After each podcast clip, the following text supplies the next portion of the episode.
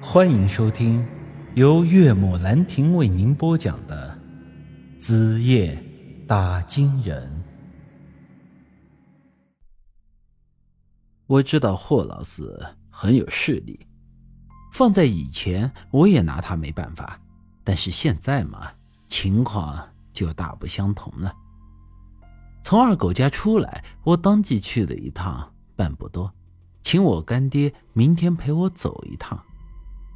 有他老人家出马，那霍老四除非是关系势力能通到下界去，否则只能是老老实实的把人给交出来。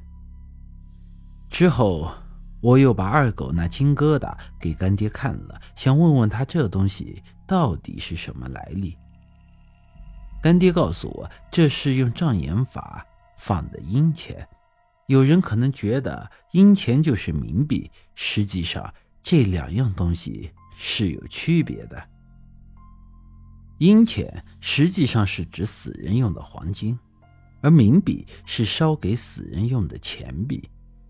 一些了解古墓的兄弟可能知道，在古时的一些王公贵族的大墓里面，陪葬品往往是一些金银玉器。按理说，墓主人都已经死了，根本用不上这些。杨世间的钱财，要给他们准备陪葬品，那应该是塞一些坟墓的冥币才是有意义的。事实上，这些金银玉器在下界也是可以流通的，其价值并不会发生多大的改变。而这些东西之中，又以黄金最为隐通。人都说。乱世的黄金，盛世的古董。古董的价值会因为年代的变化而发生一些巨大的波动，但黄金的波动却是很小的，是真正的硬通货。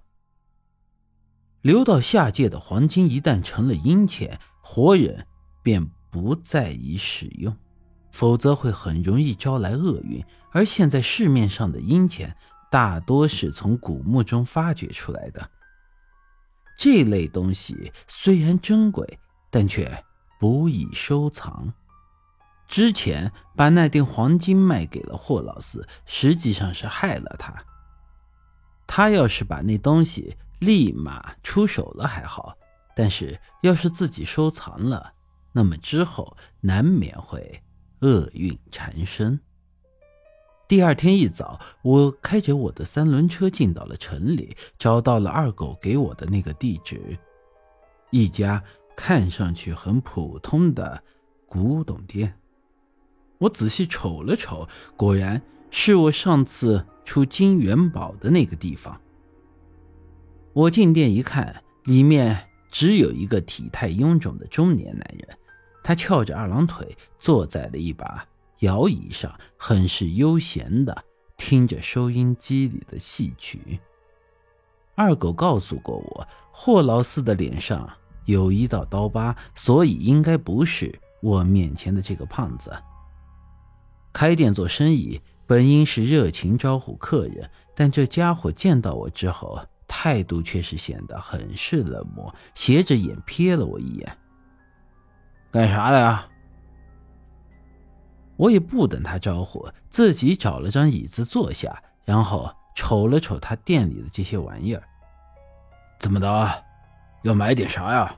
还是有东西要出手？我轻咳了一声，点了根烟抽上，缓缓的吐了个烟圈，道：“ 我这有好东西，不知道你收不收？”胖子一把拍在了收音机上，缓缓站起身来，走到了我的面前。啥东西啊？拿出来看看。先说一句话，我这儿可不收破烂玩意儿。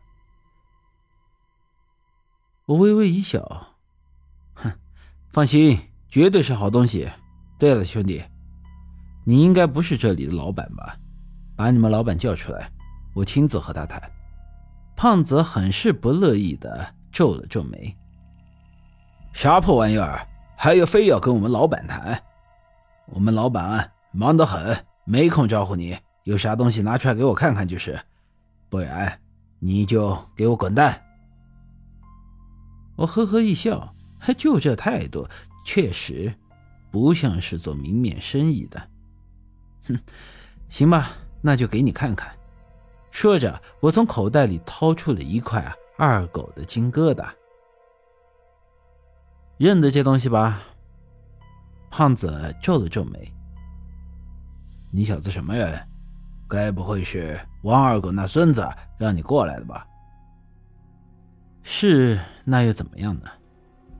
胖子耸了耸鼻子，唉，怎么的？来找事儿啊？还是王二狗把钱给凑齐了？我跟你说，少拿这狗粪蛋子在这里给我耍花招。不能够啊！我今天过来，当然是因为把钱凑齐了。现在可以把你老板。给我叫出来了吗？他转过身去，一把将店外的卷帘门给拉了下来。行，你等着。胖子进到里屋去叫他的老板了。我小声的跟旁边的干爹说道：“怎么样，干爹？问题不大吧？是没啥问题，但是你有没有觉得他这店里有点奇怪呀？我感觉……”有一股死人的气息，我顿时心里一惊。不会吧？七天时间才过了三天，那霍老四不会就把人给弄死了吧？我正这么说着，里屋突然传来了刚才那个胖子的尖叫声。本集已经播讲完毕，欢迎您的继续收听。